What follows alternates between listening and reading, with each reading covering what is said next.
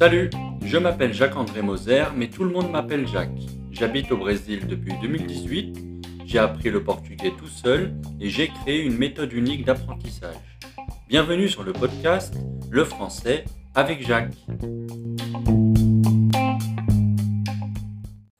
Aujourd'hui, vous écoutez l'épisode numéro 29 et dans celui-ci, nous allons parler d'une qualité essentielle qui est de faire preuve de persistance durant votre apprentissage et des conséquences que cela peut avoir.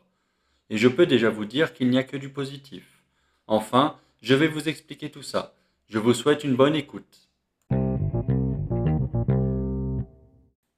Apprendre une langue étrangère n'est pas quelque chose de facile. Cependant, il existe des qualités humaines qui vous aideront à obtenir des résultats rapidement. Par exemple, une personne organisée saura planifier ce qu'elle doit faire durant la semaine d'une manière plus efficace. Mais je ne vais pas m'étaler sur toutes les qualités humaines, mais plutôt analyser l'une d'elles qui, selon moi, est essentielle pour avoir de réels résultats.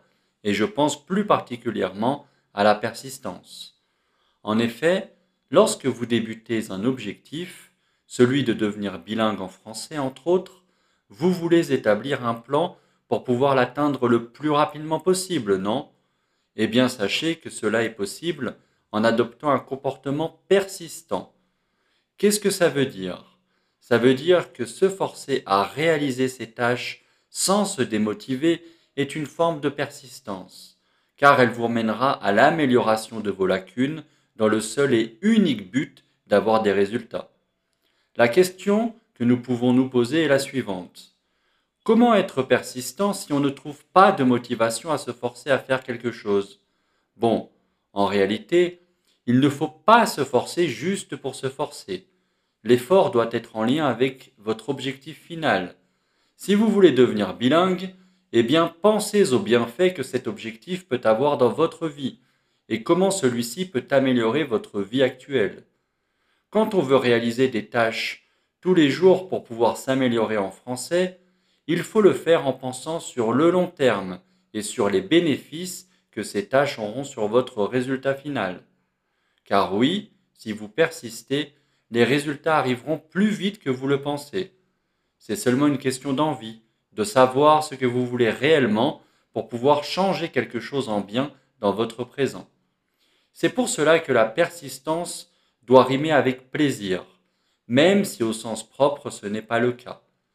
Il faut réaliser vos tâches quotidiennes avec des choses que vous aimez faire, et vous verrez que la persistance rimera avec ambiance.